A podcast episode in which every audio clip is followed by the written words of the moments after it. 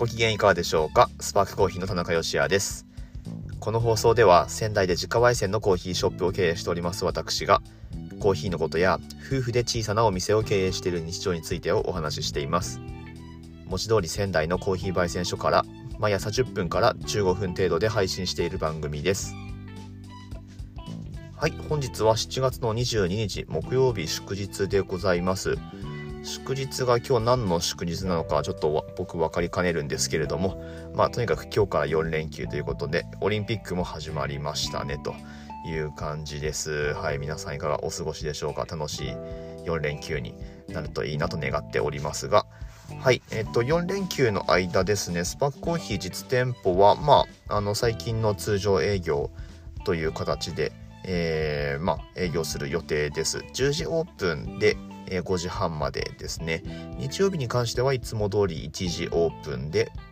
5時半閉店という風になります。オンラインストアの方はもちろんいつでもオーダーを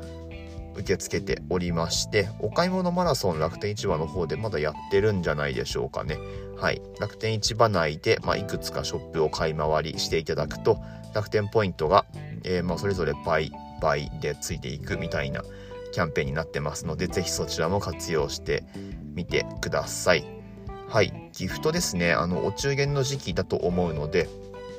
結局のところあれですかね、お盆前くらいまでに送るものっていうのがお中元っていう認識でいいんでしょうかね。すいません、そのあたり本当に僕は常識がないので、えー、毎年、まあ調べればいいんでしょうけれども、なんかそれすらやらないっていうちょっとダメな、えー、感じになってますが、お中元ですね、はい、まだまだ、えー、使えると思うので、お中元にぴったりな商材ですね。コーヒーシロップであるとかあとはボトルに入ったコーヒーですね。エチオピアのゲシャビレッジという名門の農園がありますけれどもそちらの豆を、えー、まあ、贅沢に使用したボトルコーヒーっていうものもラインナップしておりましてこの高級コーヒーっていうのが豆の状態で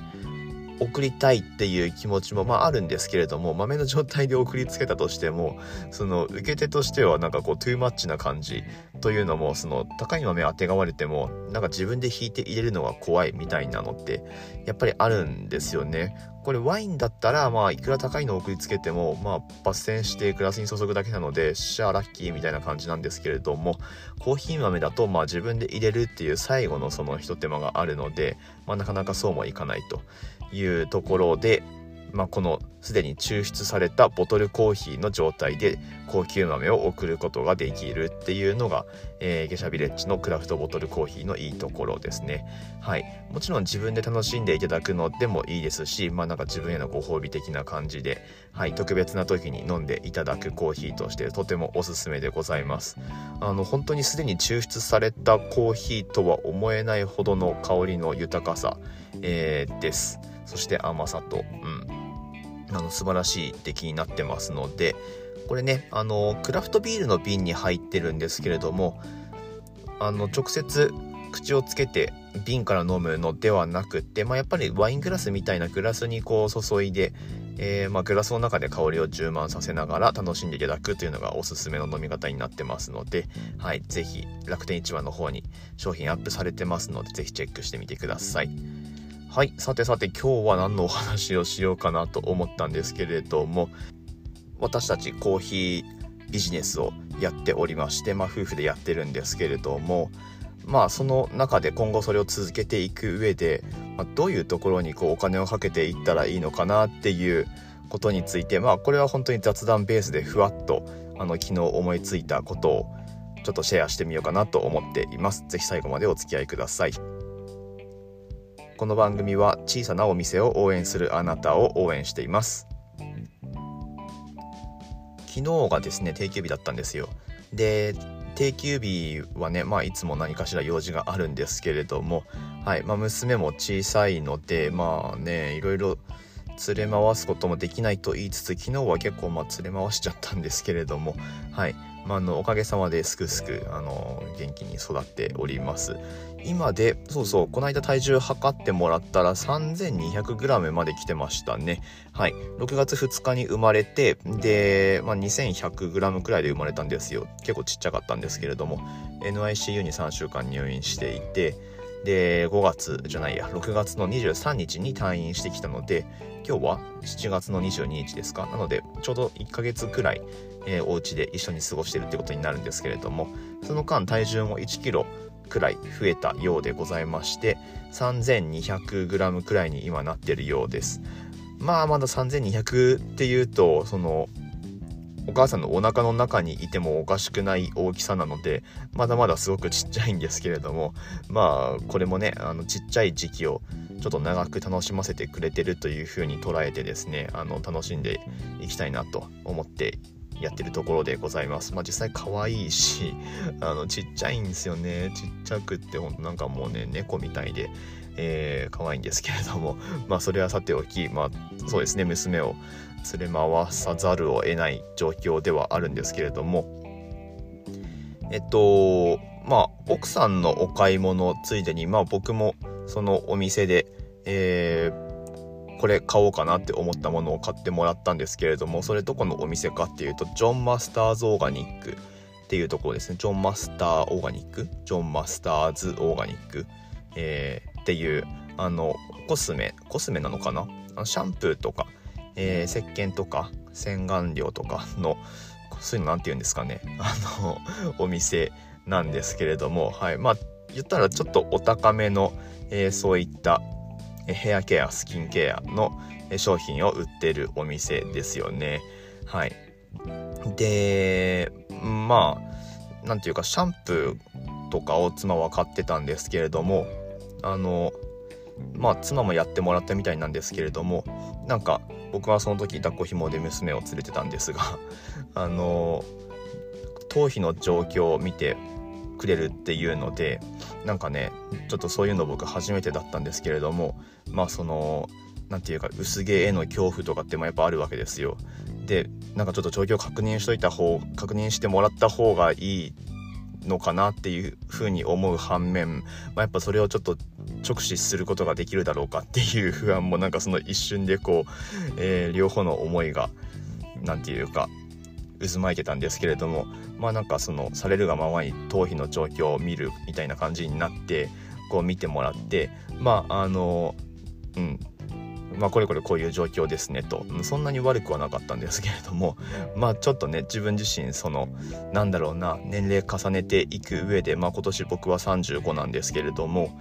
まあ薄毛への恐怖だったりとかまあそうでなくてもやっぱ老いへの恐怖みたいなものってまあなくはないんですよね。恐怖っていうかなんだろうな。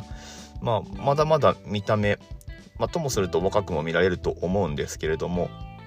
まあ、何もしないとね本当に老いていくだけだと思うので、まあ、何かこの辺りで手を打っておかないといけないなっていう危機感は少し抱きつつ生活してたわけなんですけれどもまあそこで、えー、その頭皮環境を良くするためのヘアケア剤みたいなものを、えプレゼンされて、まあ、こういう商品ですよみたいな感じでこうおすすめされたんですね。でまあジョンマスターオーガニックなので安くないんですよ。安くないんだけどまあ、ある程度値段するものなんですね。なんだけど、うんと、なんかこうお話聞いてるうちに、あ、やっぱこれ使った方がいいよな、みたいな気になってきて、で、まあ、なんだろうな、そもそもそういう危機感がちょっとあったっていうところでそういうお話をしていただいたので、まあ、背中を押されたみたいな感じにもなりましたし、うん。あとはそうですね、僕、最近髪染めようと思ってたんですよね。髪染めようと思ってたんだけどまあとはいえその頭皮の状況とかも気になるし、うんまあ、そもそも似合うのかどうかみたいなところもこうちょっとなんか、えー、うだうだしてた中でまあ今現状黒髪のままなんですけれどもまあ一つ道としてはその髪染めてでその一時なんていうかちょっとまあ染めると多分印象若くもなるだろうしでまあ自営業やってるなんかこうある意味こう経営者っぽい感じが出せるのかなとかもちょっと思ってたんですけれどもではなくってもうちょっとこうあの将来のためになるような、えー、ところにお金を投資するっていうのもありだなっていうふうに思ってそのヘアケア剤みたいなものを、えーまあ、妻にもお願いしてこう購入することを決めたんですね。結構値段したんですけれども。はい。まあここからなんかどういうことを考えたかっていうとお店やっていく上で、まあ、やっぱこうその自分自身がこう資本になるわけなんですよやっぱり。うん、で、まあ、私たちはスペシャルティーコーヒーっていう上質なコーヒーを取り扱う仕事をしていてでお客さんの生活を、まあ、ただそのなんだろうコーヒーを単に供給するっていうだけではなくってコーヒーを供給しているっていうよりかはむしろそのお客さんの現状の生活をちょっと良くするっていう、うんとまあ、お手伝いをさせてもらってるっていうふうに考えてるんですね。でまあこれを私たちのそのお店のコンセプトみたいなものにしたらまあ、いつも番組の最後で言ってますけれども美味しいコーヒーで一日が輝く Good Coffee Sparks Your Day っていう、えー、まあ、ことになるんですけれどもそのコーヒーがあることでちょっと一日が良くなったみたいな、えー、体験というか、まあ、気持ちになってほしいっていう思いでやってるんですね。っていう思いでやっている私たち自身が私たち自身がまあ何て言うかやっぱりこうまあ輝いてっていうとねちょっと大げさですけれどもまあそのような、えー、存在になれればいいのかなっていうふうに思っていてでまあそれはどういうことかっていうと、まあ、やっぱり見た目にもそれが現れてるべきだと思うんですよね。うん、なんかそういう、えー、ちょっと日々の生活を良くするためのものを売っているお店に立っている人の肌がもうなんかこうガサガサボロボロでなんかいろいろこう吹き出物ができてたりとか髪もパサパサだったりあるいはもうなんかこう汚らしく剥げていたりとかっていうところはちょっと僕は許容できないですね。う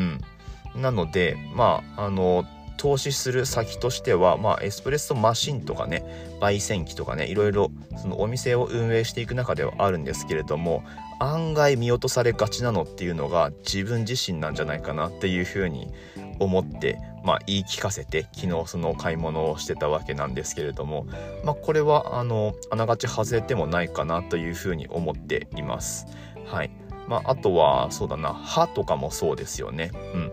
まあそれは見た目においてもそうだしあとはなんか口臭がひどいコーヒー屋さんとかって絶対嫌じゃないですか。ね。あとはまあこれは以前からちょいちょい言ってますけれどもまあ服装ですね。身なり、えー、にも、まあ、やっぱり気を配った方がいいと思います。別にそこはあの高いものを着ればいいハイブランドを着ればいいっていうことを言ってるわけではなくって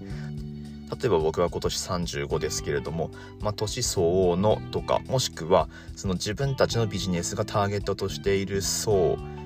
の方たちから見て違和感のないもしくは何ならちょっと